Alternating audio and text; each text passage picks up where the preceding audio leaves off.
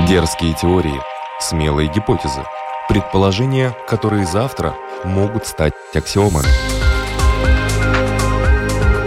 Природа вещей. Программа обо всем, что нас окружает.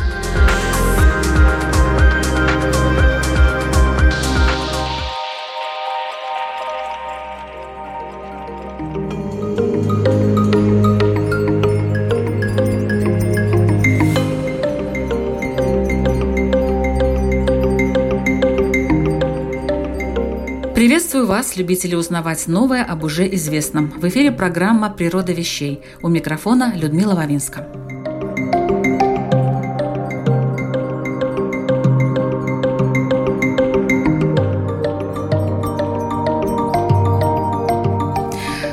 Фольклор – обязательная составляющая памяти народа, памяти о значимых событиях, о людях и эмоциях, памяти, где переплетены факты и вымыслы о победах и поражениях, о мечтах и устройстве мира, как его понимали много-много лет назад – Песни, сказания, былины являлись своеобразным звуковым кодом. Через эти рассказы, передающиеся из уст в уста, из поколения в поколение, через эту музыку слов человек познавал мир и понимал саму суть своего этноса. Но вспомните, когда что-то подобное вам рассказывали ваши родители, было ли это – а что вы расскажете своим детям? И там, где порвалась нить, связывающая поколения, а это происходило повсеместно, людей перемещали, заставляли уезжать с насиженных мест, просто уничтожали, вот там и стали теперь появляться новые течения, как бы фольклорные. Но что они на самом деле из себя представляют – как отличить настоящий фольклор от его эрзаца? И какие последствия могут быть при увлечении новомодным стримом, который сейчас называется «Народный фольклор»? Об этом мы будем говорить сегодня в программе «Природа вещей» с социальным антропологом и фольклористом Кириллом Королевым. Добрый день. Добрый день.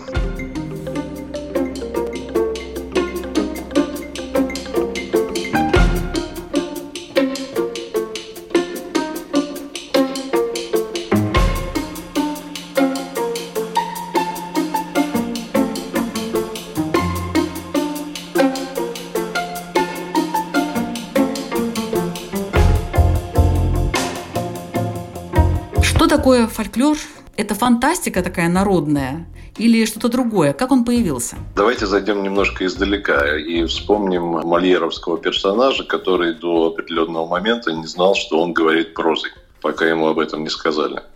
Примерно такая же ситуация и с фольклором. До того, как образованные европейцы в конце 18-го, начале 19 века не преисполнились тяги к народному духу и не пошли в деревни и села за какими-то артефактами древности, в которых они видели истоки своих обществ. О фольклоре, в общем-то, никто и не задумывался. И такого понятия, собственно, не было. Наоборот, правящие классы, правящие элиты отказывали низовой культуре в какой-либо осмысленности. Ситуация действительно поменялась в 19 столетии, и в середине 19 столетия был, собственно, предложен термин «фольклор». Это комбинация двух английских слов «folk» и «lore», которые вместе означают там народная мудрость или народное знание. Но постепенно пришло понимание, что, в общем, далеко не все так просто.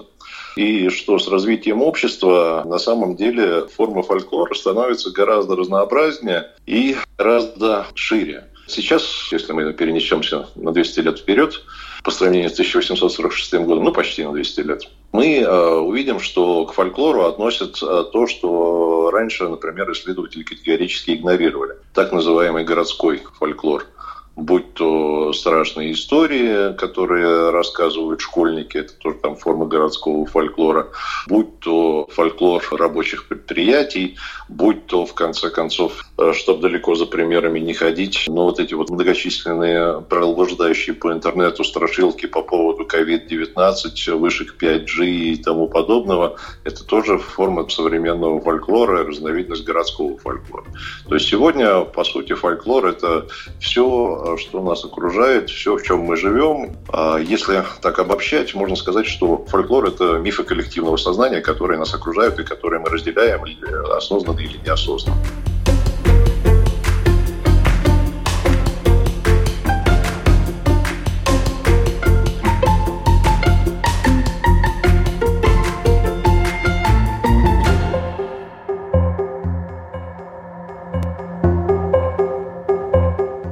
Собственно, фольклор – это вот если мы отталкиваемся от традиционного понимания, те страшные истории, сказки, пословицы, поговорки, которые бытуют в непосредственной жизни.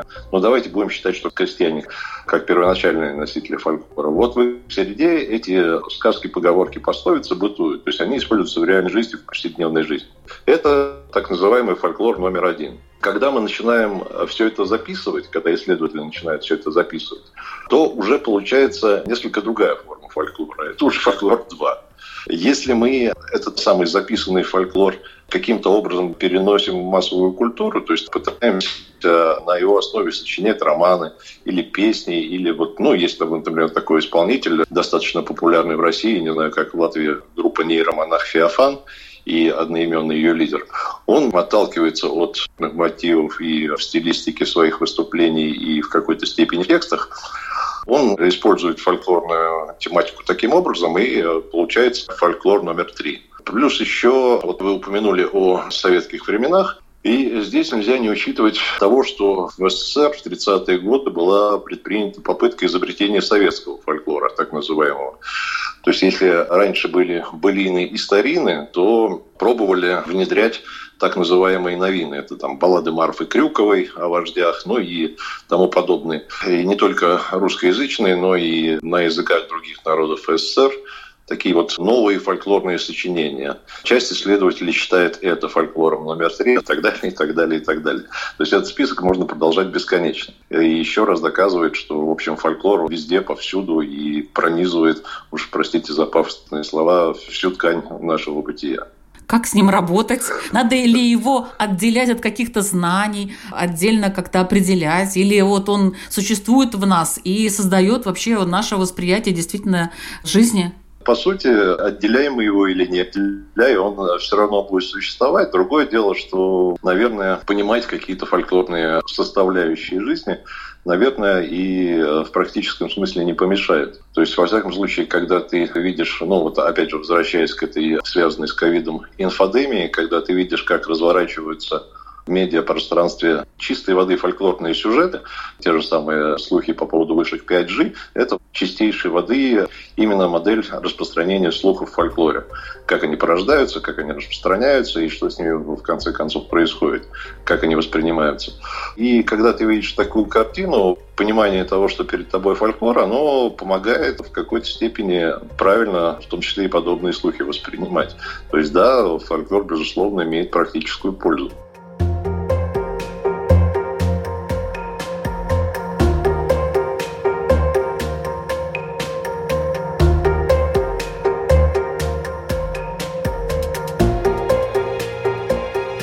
Но почему-то у нас от фольклора старинного, скажем так, остались какие-то отдельные вещи, но, наверное, они более жизнеспособные, так сказать, в этносе.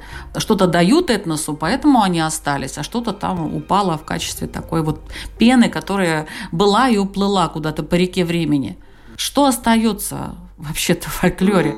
Здесь не надо наделять фольклор некой самостоятельной сущностью, впадать в эссенциализм. Ведь, как ни крути, остается именно то, что в свое время успели записать исследователи. Если они не успели этого записать, то оно, соответственно, не осталось.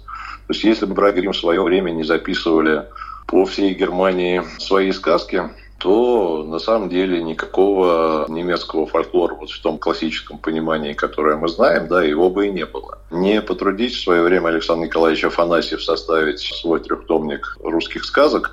Очень многие сказочные сюжеты, которые мы нынче считаем такими близкими нашему восприятию, да, они бы просто-напросто не сохранились. И э, так со всеми разновидностями фольклора, будь то поговорки, будь то пословицы. То есть там не будь словаря Даля с пословицами, не будь книжки Майкова «Великорусские заклинания» и э, более поздних трудов исследователей, мы бы не знали ничего о заклинаниях. А если обращаться к современности, то есть не записывая анекдоты, неважно, там анекдоты про Штирлица, еще какие-то тематические анекдоты, да, или вот не веди сейчас исследователи записи всех слухов вокруг ковида, то все это, да, действительно со временем пропало бы, потому что, как ни крути, все-таки информационный фон достаточно насыщенный и очень многое пропадает. Так что я бы не стал говорить о том, что какие-то формы фольклора более жизнеспособны, чем другие. Просто одни были записаны, а другие нет. Одним повезло, а другим нет. И как ни крути, современные исследователи просто вынуждены пользоваться тем, что было записано до них, а поскольку доступа к иным материалам нет за прошествием лет. Ну, это понятно. Но были же какие-то устные предания, которые люди передавали действительно из поколения в поколение. Что-то в этих преданиях было такое, ради чего их рассказывали? Мне кажется, какая-то назидательность все-таки должна присутствовать в фольклоре. Ну, в таком настоящем. А то, что сейчас вот эти слухи, там мифы и так далее, по моему мнению, это даже не фольклор, а какая-то просто болтовня людей в связи с какими-то событиями, которые, как пена, сойдет потом по реке и все это забудется. Но никто не будет помнить, э, извините, вот эти 5G там и какие-то шапочки из фольги. Вряд ли кто-то об этом будет рассказывать потом, передавать из уст в уста. Я осмелюсь возразить, думаю, что вы не правы, просто потому, что фольклор, как ни крути, всегда злободневен. Просто-напросто темп жизни э, разных поколений принципиально отличается. Если раньше, во времена до письменной культуры, то устные рассказы, они были не столько способом воспитания, сколько способом передачи информации, то э, с изобретением книгопечатания и с появлением дальнейших форм фиксации знания, потребность именно в устной передаче каких-то сведений, каких-то бытовых подробностей, она постепенно стала пропадать. И мы приходим к тому, что имеем сейчас. Поэтому, повторюсь, я бы вот не стал наделять фольклор эссенциалистскими свойствами. Природа вещей. От малых до самых больших, от известных до самых загадочных, от простых до самых сложных. В подкасте и на Латвийском радио 4.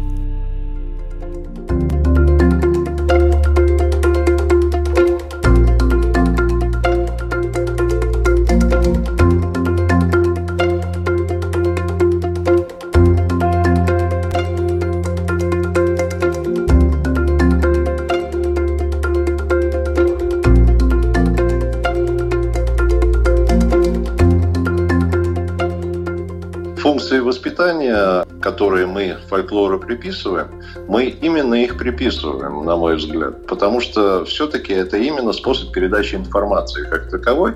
Да, он злободневен сам по себе фольклор, он откликается на сиюминутные потребности. Если раньше э, сиюминутные потребности, они были достаточно долгими, достаточно протяженными во времени, то сейчас они э, сгустились до каких-то, если можно употребить такое слово, временных квантов. И э, в итоге нам кажется, что даже вот эта вот инфодемия ковидная, это такая пелена и шелуха, которая неизбежно спадет. А для фольклориста это ни в коей мере не шелуха, это как раз отражение некого общественного среза, среза общественного сознания, которое нас окружает. Срез общественного сознания бывает, конечно, разным, но все-таки я хочу заступиться за фольклор, потому что раньше в этих сказаниях и песнях передавались вообще-то основы какого-то нравственного воспитания. То есть это не просто информация, даже это совсем не информация, потому что это было что-то сказочное такое, это не совсем реальное, но при этом создавался определенный образ, которому надо следовать человеку, чтобы в дальнейшем у него все было хорошо. Вот это мое представление представление о старом фольклоре. Сейчас у нас только информация, у нас нету вот этой нравственной основы, на которой, как мне кажется, это все строилось. Ну, а давайте возьмем сказку о Емеле. Какая там полезная воспитательная информация? О том, что хорошо лежать на печи и э, заниматься мелким мошенничеством. И тогда все в жизни будет замечательно. Ну почему? Есть люди, которые ничего плохого в жизни не сделали, другой на печи не лежал, а при этом совершил массу плохих дел. Емеля никому ничего плохого не сделал. Да? За это хотя бы он получил вот э, такой подарок. В принципе, ну, это представление да. русского человека о том, что вообще-то все в жизни определяется везением. Вот повезло тебе, вот тебе щука попалась говорящая, повезло вот тебе принцесса, а еще там кто-то. То есть это как бы суть этноса, суть его восприятия себя. Вот так надо жить, потому что все определяет вот это. Что сейчас в этом фольклоре, я не знаю. Но мы так далеко уйдем э, с такими рассуждениями, если будем выводить мораль этноса из подобного рода сказок. То есть получится, что русский человек исконно обречен на существование на авось. Я думаю, что очень многие с этим поспорят. Многие согласятся, Кирилл. Так, ну что, о фольклоре и его современных аналогах и о том, что с этим всем делать, сегодня в программе «Природа вещей» говорим с социальным антропологом Кириллом Королевым. И давайте перейдем уже к менее чувствительному, но более такому интересному – это фэнтези.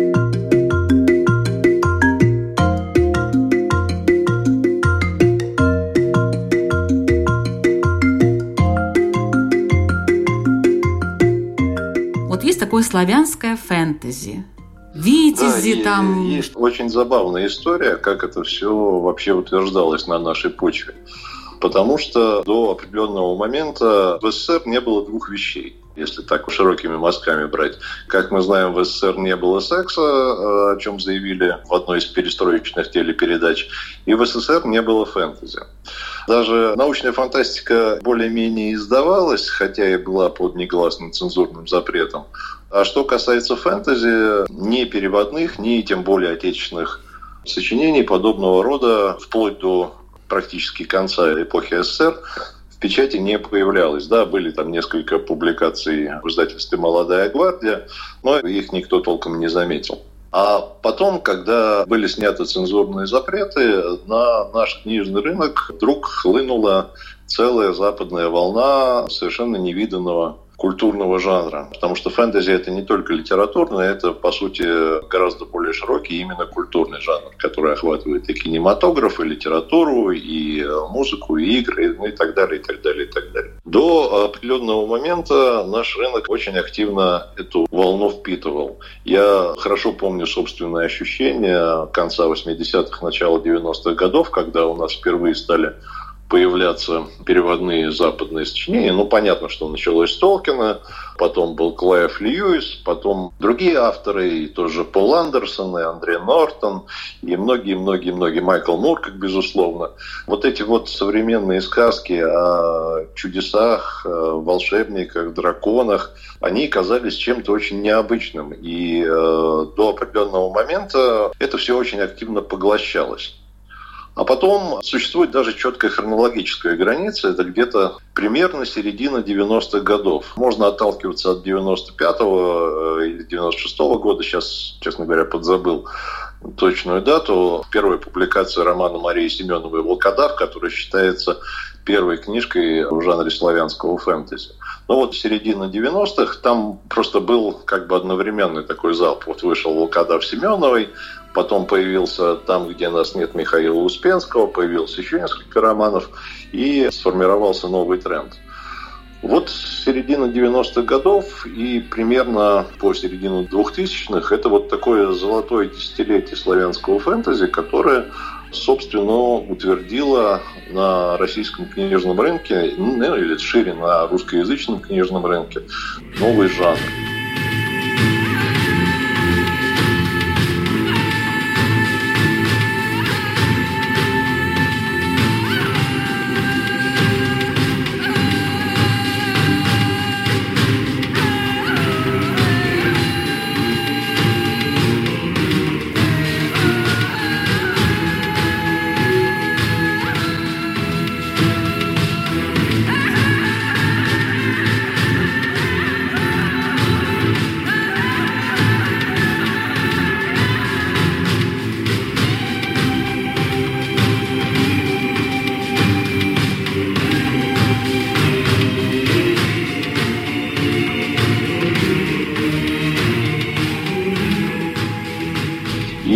Жанр отличался от западных прежде всего тем, что авторы обращались в той степени, в которой они себе обладали этими познаниями, они обращались к славянскому фольклору.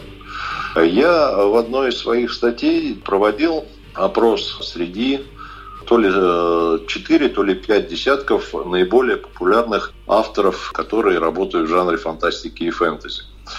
Вопрос был анонимный, и в числе прочего авторам предлагалось ответить на такой вопрос. Опираются ли они на какие-либо антропологические, этнографические работы, которые являются классикой фольклористики? Ну, вот тот же самый Афанасьев или Сергей Максимов, Аполлон Каринский, Майков, Даль, кто-то еще, кто-то еще. Там был список из 20 имен и названий. Так вот, большинство, подчеркиваю, вопрос был анонимным, может быть, поэтому а люди достаточно откровенны были в своих ответах, большинство сказало, что они не сильно залезают в этнографические труды, только несколько человек, вот покойный Миша Успенский, даже по роману там, где нас нет, это хорошо чувствуется, что он очень внимательно изучал этнографическую литературу. Только несколько человек сказали, что да, им этнографические источники интересны. Остальные предпочитают ориентироваться на то понимание славянского фольклора и те сюжеты славянского фольклора, которые известны им либо из школьной программы, в том объеме, который в школьной программе проходит, либо, что самое забавное, это сюжеты, которые проникли, не побоюсь этого слова, в массовое сознание благодаря кинематографу.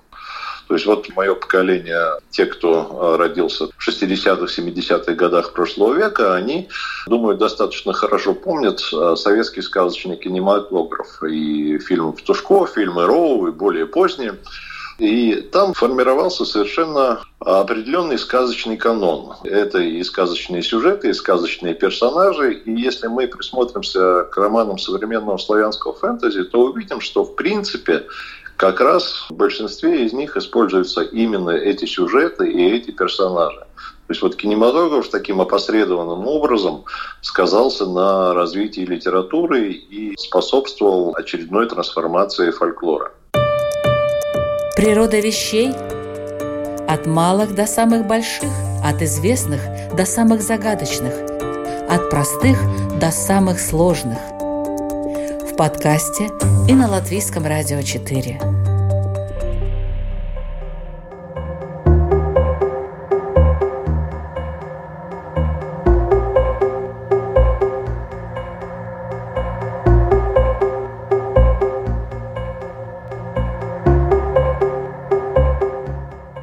Вот это славянское фэнтези, оно потом уже как бы вышло из э, книг, из читальных залов, из кинозалов и стало овладевать массами.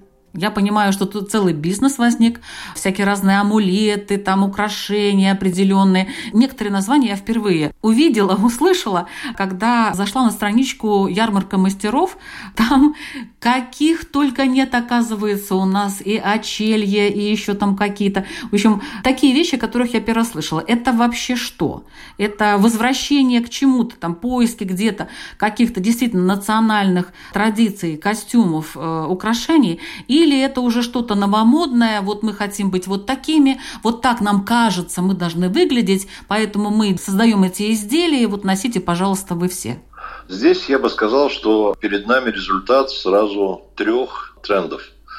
Тренд первый, общеевропейский и, может быть, даже общемировой – это движение New Age, которое предусматривает как бы вот такую новую интерпретацию старины. А, по сути, это в какой-то степени современная реинкарнация теософии Блаватской, только помноженная на экологичность и культ женственности вместо культа маскулинности, который был присущ старым религиям. Это с одной стороны. И в рамках этого вот New Age, на котором, безусловно, сказалась идеология хиппи достаточно сильно, очень много внимания уделяется являются всевозможным фенечком, которые якобы чему-то там помогают, от чего-то защищают и вообще всячески способствуют и стимулируют.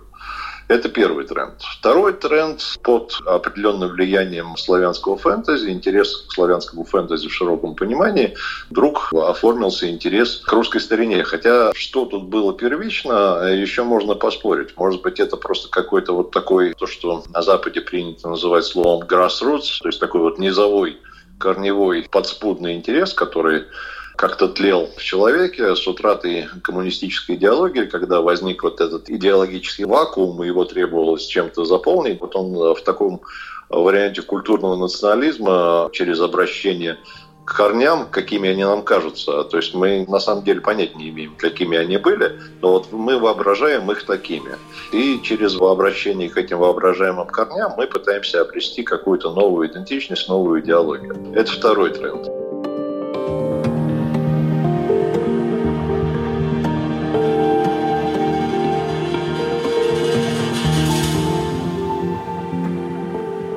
И третий тренд, тесно связанный с первым, очень многие э, вот эти вот поделки и вот эти вот э, формы движения происходят из, как бы это правильно и не очень обидно сказать, есть такое современное движение неоязычества. Утверждается, что христианство это, причем это не, не только там в России и в странах бывшего СССР, но и далеко за их пределами, а и в Европе, в значительной степени, и в Америке, что вот э, христианство – это привнесенная религия, которая подавила наши исконные э, родные культы. А на самом деле, если мы к этим культам вернемся, если мы их воскресим, то жить станет лучше и замечательнее. Здесь э, не имеет смысла, наверное, углубляться в эту тему, потому что она действительно практически бездонная. Фольклор тут ни при чем или все-таки тоже ну, влияет? Ну, почему? Почему? Фольклор вполне при чем, потому что а, если мы возьмем русскоязычные родноверские общины, очень многие из них опираются на даже если декларируется, что в основу движения положен манифест его духовного лидера и основоположника, сочиненный им самим, при внимательном анализе выяснится, скорее всего, что это либо творческая переработка, либо прямое заимствование, например, идей академика Бориса Рыбакова, наиболее авторитетного советского специалиста по славянскому язычеству, во всяком случае, такого вот аппаратного специалиста, назовем его так, либо это, с другой стороны, переделка знаменитой фальшивки под названием «Велесова книга». Уж сколько-сколько ее разоблачали исследователи, до сих пор очень многие склонны считать пресловутые таблички, якобы найденные и расшифрованные Юрием Петровичем Миролюбовым, как аутентичные артефакты. Поэтому фольклор здесь вполне при чем. Да, но вот в таком случае что делать людям? Как им возвращаться к своим корням? И еще, почему люди стали этим заниматься? Почему они кинулись в неоязычество? Как мне представляется, человеку свойственна потребность в каком-то духовном стремлении. До определенного момента эту потребность в духовном стремлении удовлетворяли классические религии. Неважно, говорим мы о христианстве, об исламе, о буддизме, совершенно не имеет значения. А со временем понятно, что все мы развиваемся, все мы эволюционируем. Это касается не только людей как физических объектов, это касается и нематериальных институций. Религии тоже развиваются, религии тоже эволюционируют, религии тоже умирают. Я не хочу сказать, что они вот сейчас прямо все завтра возьмут и скончаются, но на самом деле идеологический кризис классических религий, он вполне очевиден. А духовная потребность, она никуда не девается, и, соответственно, со временем классические религии перестают удовлетворять а, спросу некоторой части прихожан, а некоторой части своей паствы. Соответственно, эта самая часть предпринимает попытку придумать или вернуться, или заимствовать у кого-то то духовное учение, которое им кажется более отвечающим потребностям. Вот если мы говорим о неоязычестве, здесь, на мой взгляд, стоит говорить именно о попытке, в первую очередь, придумать.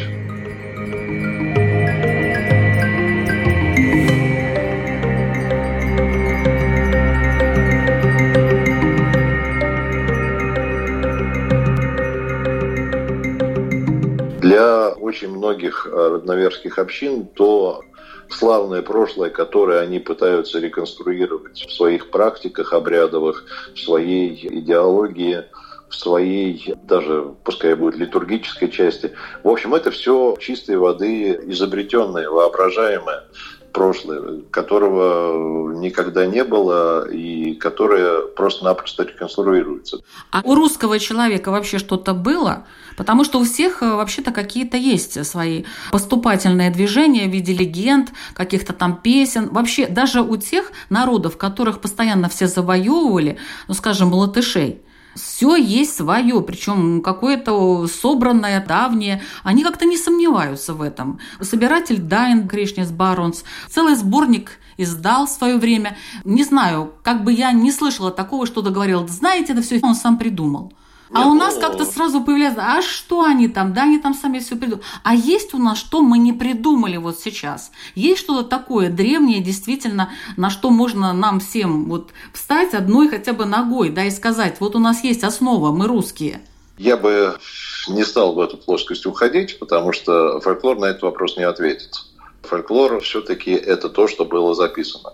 Если другим народам повезло в том отношении, что их формы низовой культуры были зафиксированы достаточно рано, это касается, например, тех же самых англичан, англосаксов, то русскому народу в этом смысле сильно не повезло, потому что письменность появилась достаточно поздно, и более того, христианство насаждалось, как мы знаем, крестом и мечом, и очень многие артефакты старинные были просто-напросто уничтожены. Поэтому приходится опираться исключительно на данные археологии. А археология, к сожалению, далеко не все способна показать и рассказать. И в итоге мы имеем то, что имеем. То есть, по большому счету, вот если мы пойдем от фольклора немножко выше и затронем мифологию, то практически все рассуждения о мифологии русского народа, какими бы громкими словами они прикрывались, они особо содержания и смысла не несут. Мы просто-напросто угадываем, пытаемся угадать, что там было, как там поклонялись, кому там поклонялись. Более того, каким богом был каждый из известных по именам персонажей. Но это совершенно не мешает тем же самым реконструкторам-неоязычникам, например, брать книжку Бориса Рыбакова «Язычество Древней Руси» и на основании рыбаковской гипотезы называть там Макаш богиней-прародительницей потому что вот у него так было написано, а все равно никто это не опровергнет. Пускай не докажет, но и не опровергнет тоже. И э, всем хорошо.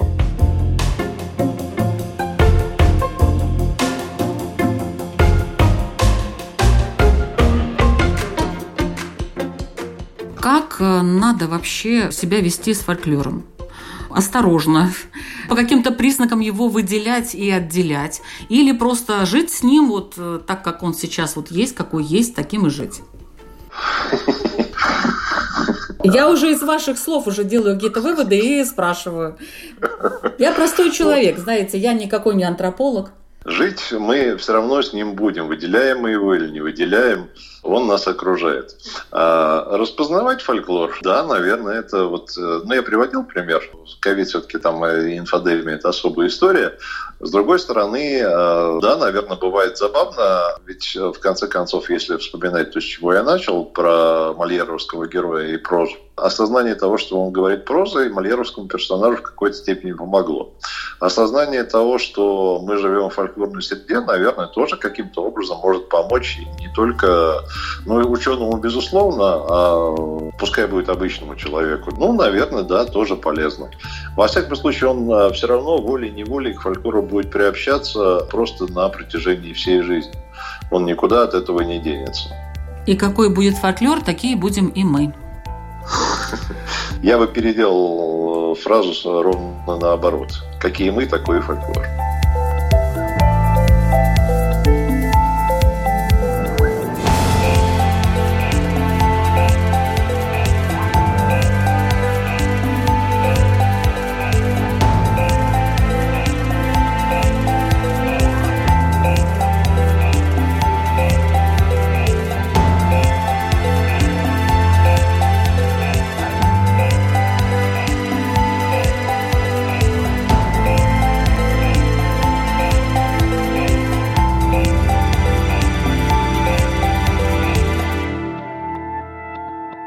Слушали программу «Природа вещей», которая подготовлена Латвийским радио 4. На ней работали Людмила Бабинска, Ингрида Беделе и Кристина Золотаренко.